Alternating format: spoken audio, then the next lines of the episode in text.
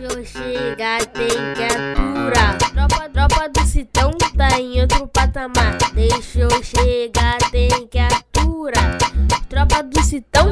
Fala aí, Citizen! Sejam bem-vindos a mais um episódio do podcast do Citão, o podcast mais completo sobre o Manchester City aqui no Brasil. Eu sou o Plínio Lopes e junto comigo tenho ele, Thiago Henrique. Fala, Thiago! Fala, Plínio. Bom estarmos de volta para fazermos um balanço aí, né, dessas últimas rodadas. Muita coisa aconteceu, então temos um bom papo para bater. E também com ele, de volta ao podcast depois de alguns meses, Matheus Baú. Fala, Baú! Fala, Plínio. Fala, Thiago. Fala, audiência. Prazer estar de volta. Peço desculpas aí pela minha ausência, mas foi por um motivo de força maior. E é como o Thiago disse, vamos falar um pouquinho aí do, do City, que apesar da vice-liderança, né, e inclusive até uma campanha melhor do que no ano passado, eu acho que não, não tá legal. Então vamos falar um pouquinho sobre isso aí. É isso aí, vamos lá. Deixa eu chegar, tem que aturar. Tropa do Citão tá em outro patamar.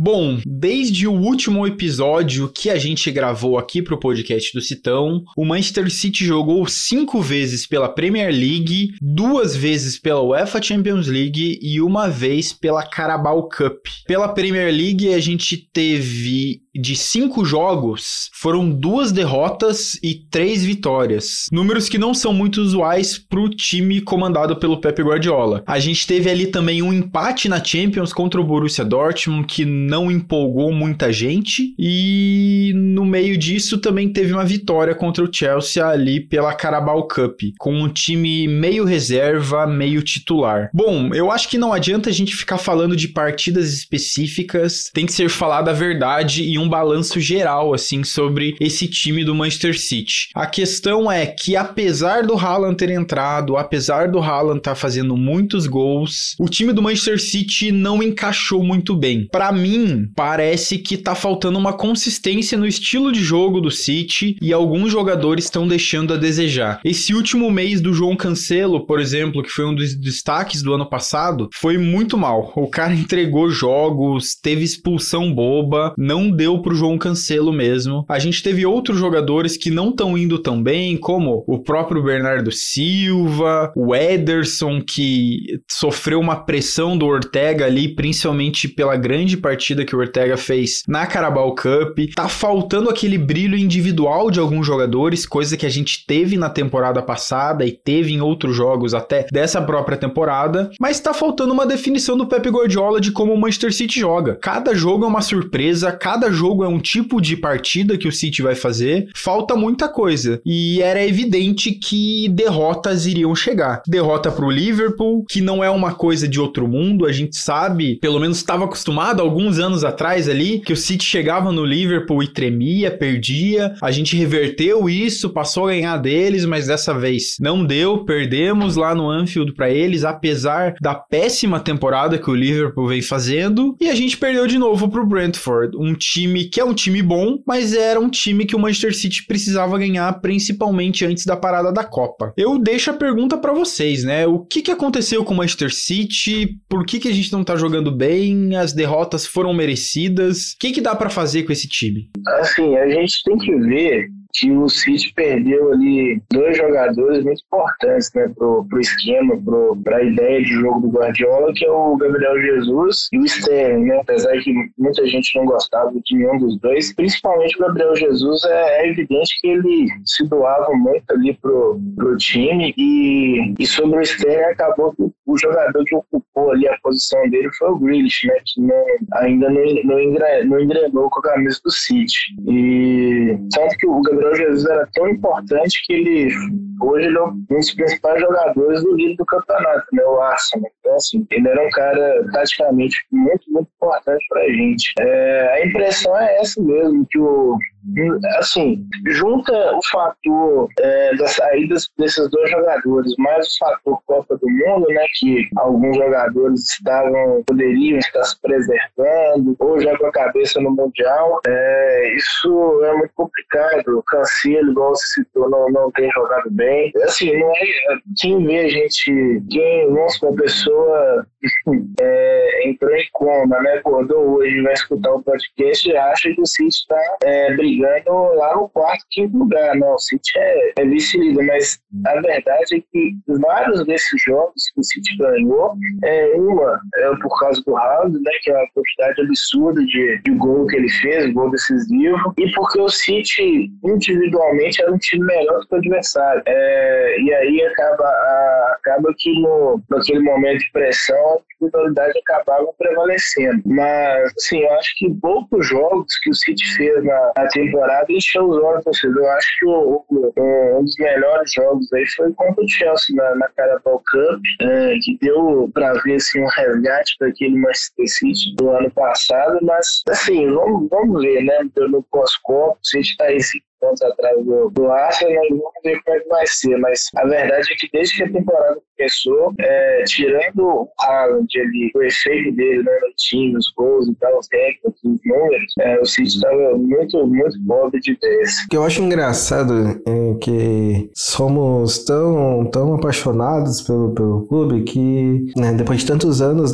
dá para enxergar né, com uma tranquilidade o que está acontecendo. Né? A gente pega uma nova geração que fica maluca quando o, o time não tá na liderança. E, e, é algo normal. É algo normal porque ah, vimos como foi a briga com o Liverpool nos últimos anos. E ter essa, essa nova disputa com o Arsenal, eu acho que faz bem pro clube, faz bem pro Pepe. Eu acredito que ele vai tirar um, um tempo para pensar nessa pausa da Copa. E é aquilo, né? Tem que aplaudir o que o Arteta tá fazendo com, com o Arsenal, com jogadores jovens, né? Com o Gabriel que é, claramente um jogador de, de grupo, não é uma estrela, mas é um jogador que dá um up em, em todos ali na, na frente, né? Tá fazendo um trio, um quarteto muito bacana. E por ele é, e muitos outros que o Arsenal tá ali na, nessa liderança do, do campeonato. Eu vi, né, logo após a derrota para o Brentford, que muitos torcedores estavam colocando City abaixo, né? Era o fim de, de, mundo e até eu mesmo fiquei pensando, né?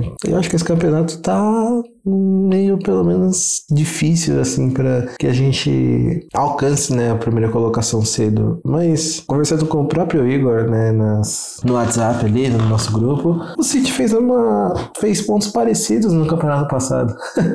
Então a, a régua tá tão lá em cima é uma campanha tão fora da curva do Arsenal que eu acredito que há tempo pra gente se recuperar. Há tempo para que o, o clube encontre né que o time faça um um jogo coletivo mais estável, que é uma coisa que me preocupou bastante, né? Quando você tem um cara que pode resolver a qualquer momento, eu acho, de certa forma, que tranquiliza alguns jogadores. Mas a ponto de você fazer 20 cruzamentos, né? A qualquer momento cruzar, porque tem um grandalhão lá de quase 2 metros de altura na frente, não é um bom sinal, né? Temos jogadores para fazer triangulações, né? temos jogadores habilidosos no drible e cada vez menos tenho visto isso com esse time. Então, eu tô torcendo ali para que esse pós-Copa tenha algo de diferente, né? Para esse nosso jogo coletivo. Não, eu até concordo com vocês. Eu acho que a gente não precisa se desesperar. Como o Baú falou, a campanha é melhor, a gente é vice-colocado da, da Premier League, a gente tá bem classificado na Champions League, pegamos um sorteio bom, passamos de fase na Carabao pegando um time forte, que é o Chelsea. Eu acho que o City tá bem, continua vivo ali uh, nas principais competições que tá disputando. Não temos jogadores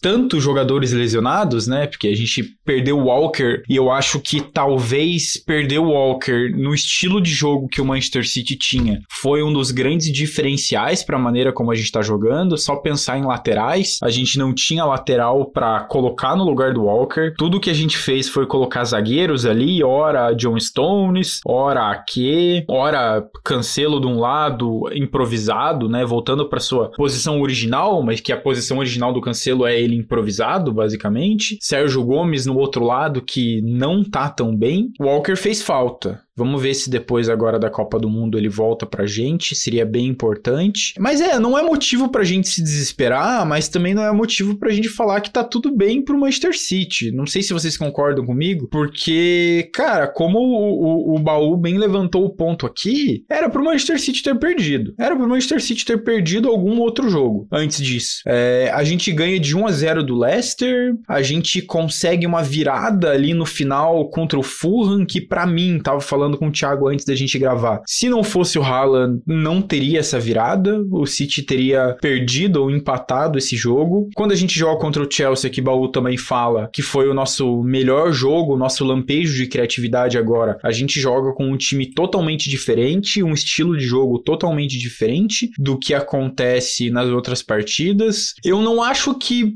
a culpa é do Pep Guardiola, mas eu acho que a gente tá sem, tipo, um estilo de jogo, cara. Parece que é surpresa sempre quando o Manchester City entra em jogo e talvez isso esteja afetando, porque se a gente era tão robótico antes, quando a gente tinha Sterling ou Gabriel Jesus, ou antes até, quando a gente tinha Sterling e Leroy Sané, a gente sempre tinha aquele gol, aquele tapinha, aquela empurrada para dentro do gol. A gente não tá mais vendo esse tipo de jogo do Manchester City. É um jogo mais demorado, que a gente vai buscando, vai trabalhando, vai indo, mas não é tanto aquele futebol robótico que as pessoas pessoas tanto reclamavam. Sei lá, talvez seja culpa de uma falta de criatividade do Grealish, mas que continua sendo um do jogador, o segundo jogador, o primeiro ou o segundo jogador do Manchester City que mais cria chances, apesar de a gente não ter tantas assistências e tantos gols do Grealish. Não sei o que mais que pode pode estar tá causando isso. Talvez a Copa do Mundo mesmo, quando como o Baú falou, os jogadores se preservando, não querendo ir tão para cima. O que, que vocês acham? O que, que você acha, Thiago, que falta para esse Manchester City engrenar? Ou é mesmo tempo de jogo, assim, tempo para o Pep encontrar qual é a formação ideal, encontrar o, o momento certo do time? Uma coisa que me incomoda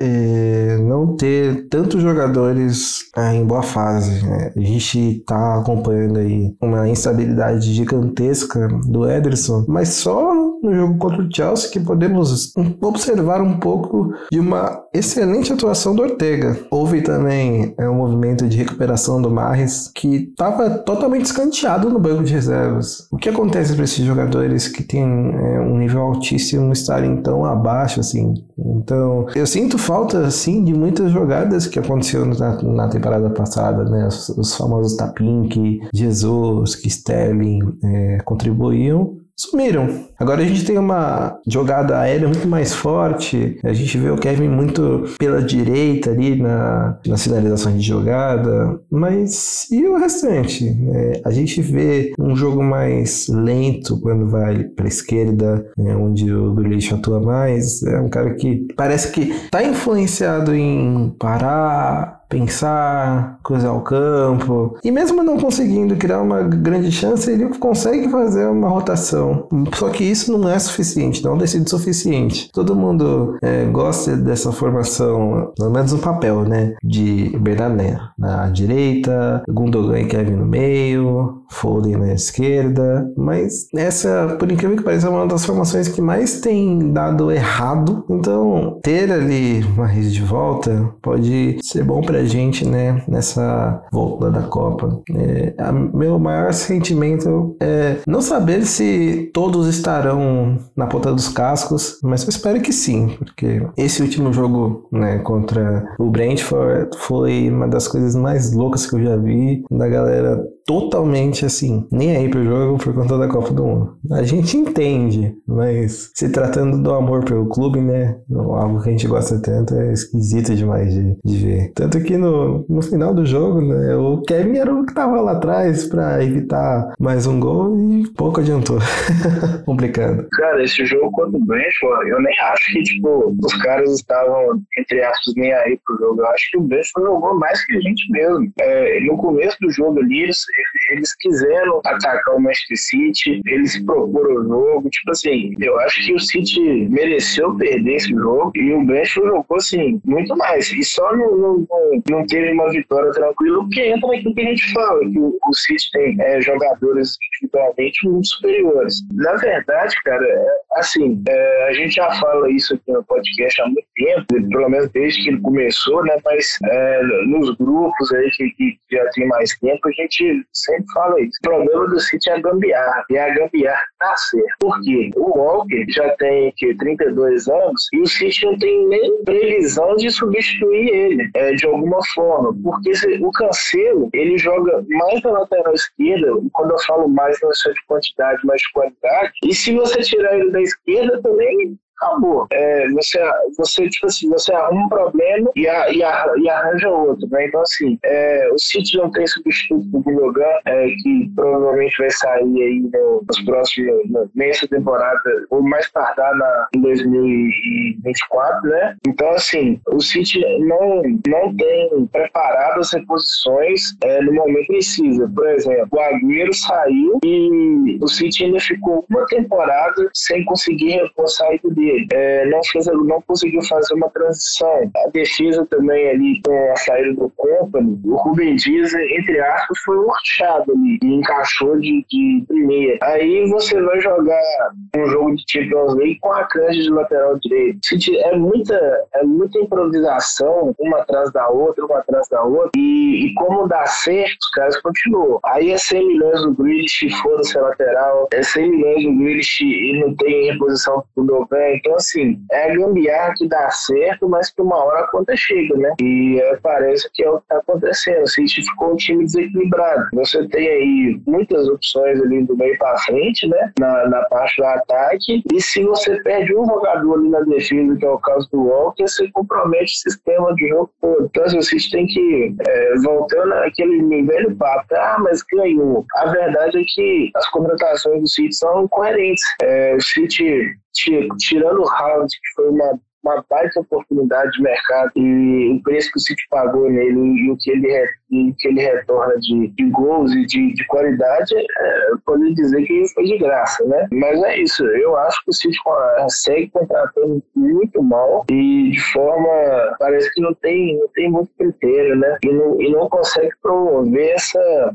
essa mudança de, de, gerações assim, de uma maneira mais tranquila. É, mas uma coisa a gente tem que destacar, né? A gente tá tão reflexivo sobre o que não tem dado certo, mas uma coisa é bem notável, como o Julian foi um achado. Eu gostei muito do jogo que ele fez contra o Chelsea.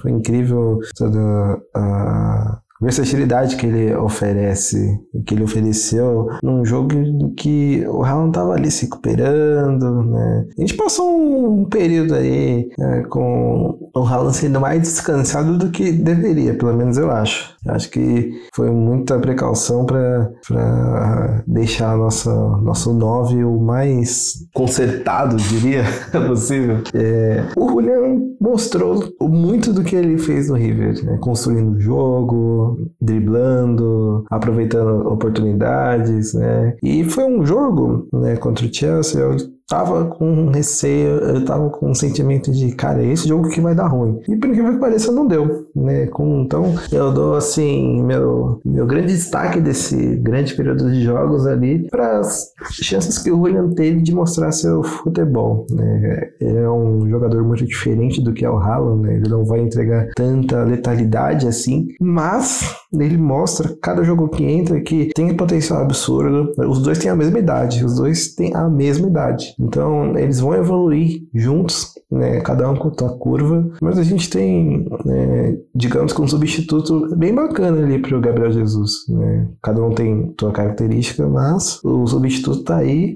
e cada jogo que passa mostra muito que ele é realmente bom. Mares hits it in!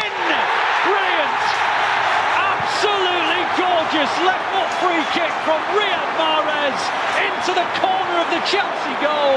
It was over the side that was defended by the wall. Whether the wall did their job or not is debatable, but who cares? 1-0 City. Well, my first gut instinct is that it's going through the wall because it didn't seem as though it was high.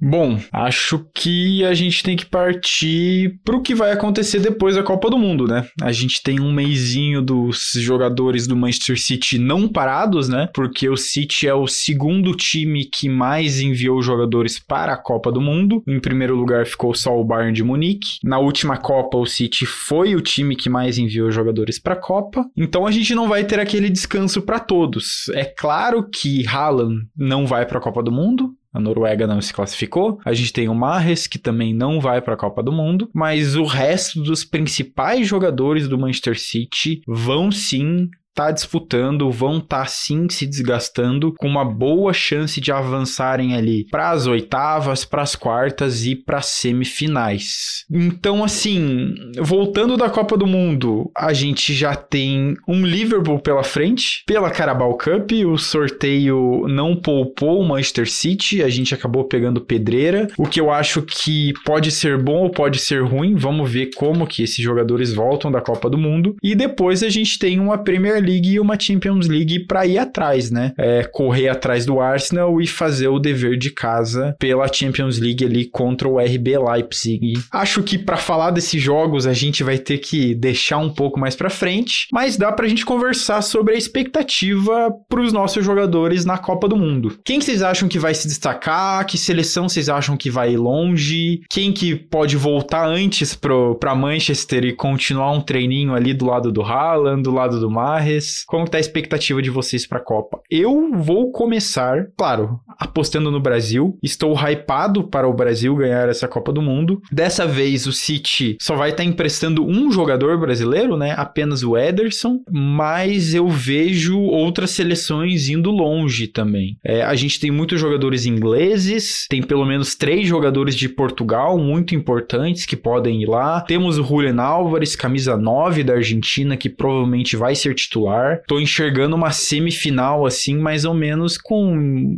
Inglaterra, com Portugal, com Brasil. Que outro jogador que pode surpreender aí na Copa do Mundo? O que, que vocês acham? Eu acho que a seleção que tá mais arriscada aí de, de voltar cedo para casa é Portugal, né? Porque o grupo deles parece fácil, mas não é. Tem ali Gana, que é um estilo de jogo muito físico, né? Uruguai, que é uma seleção muito, muito forte. E a Coreia do Sul, que na última Copa aprontou, né? Então, assim, e tem, a Coreia tem jogadores em ligas importantes, né? Na, na, na Premier League, na, na La Liga, na Bundesliga. Então, assim, é um time também bem interessante. Mas, assim, Brasil, só de, de ter menos jogadores no City lá já negativo que o Brasil tem mais chance, né? E, pelo amor de Deus, nessa última Eurocopa aí, a única seleção que não tinha jogador do City e foi campeã, cara. É bizarro isso. E eu acho, assim, o pessoal tá botando muita fé no Brasil e eu não tô tão confiante assim, cara. É, eu tô achando até estranho esse, esse hype todo pessoal tá. Eu não sei se eu, se eu, tô, se eu tô, assim, por causa das últimas Copas, né? Mas eu não sei, esse Brasil é tão favorito assim. E eu acho que a França também não, não, vai, não vai chegar muito longe.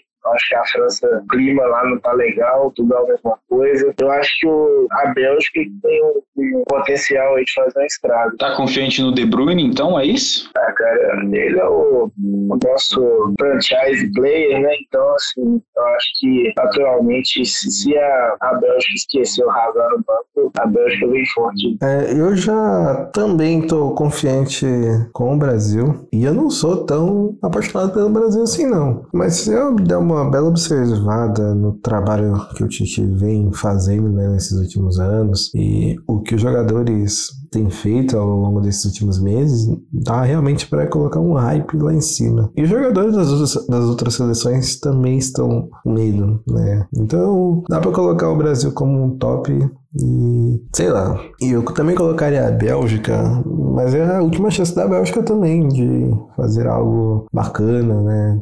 Quem sabe buscar o título, porque De Bruyne tá ficando velho, Hazard não joga bola mais, Lukaku tá baleado, enfim, não sei muito bem o que esperar é, dessa Bélgica, porque o tempo passa, né? Jogadores ficam velhos e só o De Bruyne que a gente realmente acompanha de perto para colocar uma, uma esperança ali. Mas assim, de palpites, alguém que deve desencantar, deve fazer bastante gol é o Julian, com o Messi jogando que tá jogando. Então, é, depois do Brasil, eu coloco a Argentina com uma seleção que, mesmo que passe por sufocos aí, né? Eu vi alguns analistas, é, não lembro quem especificamente, mas li que a Argentina, embora alcance vitórias, é um time que sofre mais para chegar até lá. Mas, gente, um time que tem, que tem o Messi, né? Que tem uma, um jovem 9, né, que é o Julian, tem um de Maria que encanta, acho que pode chegar longe sim. As demais ali,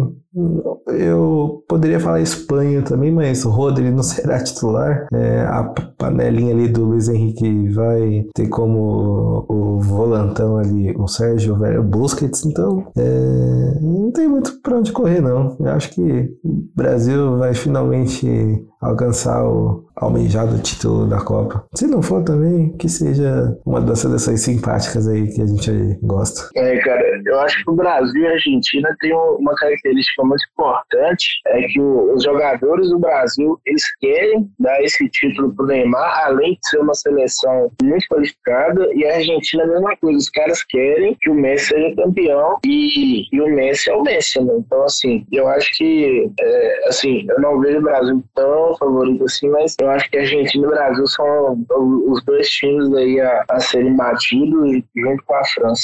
E olha, se Portugal tivesse um outro técnico, eu colocaria como seleção top, top, top 3. Porque a qualidade do elenco, mesmo deixando alguns caras de fora, como Rafa Silva, que foi um jogador que não quis ir e é um velocista muito interessante ali no Campeonato Português, tem jogadores incríveis, gente. João Cancelo, Rubem Dias, o próprio Cristiano, que é um cara decisivo, mesmo com a fase que tá vivendo agora. É, nossa, um, um técnico que realmente conseguisse explorar esse elenco, teria ali uh, um, seria um potencial candidato. Mas como é o Fernando Santos, que eu classifico como um retanqueiro horrível, então não tem muito que se preocupar não. Também acho que Portugal não vai longe. Bom, pelo que vocês estão falando, então pro Manchester City melhor, né? Se a gente não tiver jogadores ali na final, significa que a gente tem jogadores mais cedo descansando para voltar pelo clube, porque se foi uma correria antes da Copa, será uma correria depois da Copa, já que a gente teve alguns jogos cancelados aí, adiados, né? Tal como a partida contra o Arsenal. Espero que vocês estejam corretos, menos na parte da Argentina, porque eu não ligo para quem é Lionel Messi eu não quero ver a Argentina ganhando, não. Ah, meu amigo, eu confesso que no passado eu já fui mais aguerrido. Hoje, sinceramente, quando se tratando de seleção, ganhando uma seleção simpática ali, ganhando com um jogador que eu, que eu gosto, eu tô feliz. Sei que muita gente que vai vai me chamar de louco aí, mas se o Brasil não ganhar, eu tô contente com a, com a Argentina ali, porque Lionel Messi, Di Maria, Julian Alves são caras que eu gosto. É, eu também não quero que a Argentina ganhe, não, e vou torcer muito contra o Messi aí. Tudo que vem do Barcelona eu detesto. Menos o Pepe, espero. Ele, tem, ele tinha um ponto, ele derrubou o ponto. Mas o Pepe, hoje, ele já ficou mais tempo no City do que no Barcelona. Então o Pepe hoje é City, não é mais Barcelona com esse grande ponto de Matheus Baú corretamente, já que o Barcelona é um clube que merece tudo e muito mais do que está acontecendo hoje em dia com ele, a gente vai encerrando esse episódio do podcast do Citão. A gente volta durante a Copa do Mundo para comentar sobre o desempenho de alguns jogadores do City e tentar falar mais um pouquinho sobre o que dá para rolar com esse time do nosso querido e todo poderoso Citão. É isso aí. O podcast do Citão é uma produção do Manchester City da Depressão em parceria com o City Stuff BR. A direção geral é de Plínio Lopes, com participações de Matheus Baú e Thiago Henrique, que também faz a identidade visual do programa. Bom, é isso, Matheus Baú, muito obrigado pelo seu retorno aqui pro programa. Espero que você consiga participar mais com a gente daqui para frente. Valeu! Valeu, Plínio, valeu, Thiago, valeu, audiência. Agora eu tô de volta aí fixo. É, vamos que vamos, não sei como é que vai ser na, na Copa, mas se tiver alguma coisa aí, tamo, tamo junto. Até o próximo episódio, galera. E Thiago Henrique, que tá sempre aí com a gente e vai continuar também. Valeu, Thiago. Valeu, pessoal. É, vamos comentando, vamos vivendo. É, vamos ter mais um ano aí acompanhando o City, acompanhando jogadores na Copa. Mais um aninho pra gente lembrar daqui alguns outros anos do filosófico. Falou, pessoal. Até a próxima. Valeu!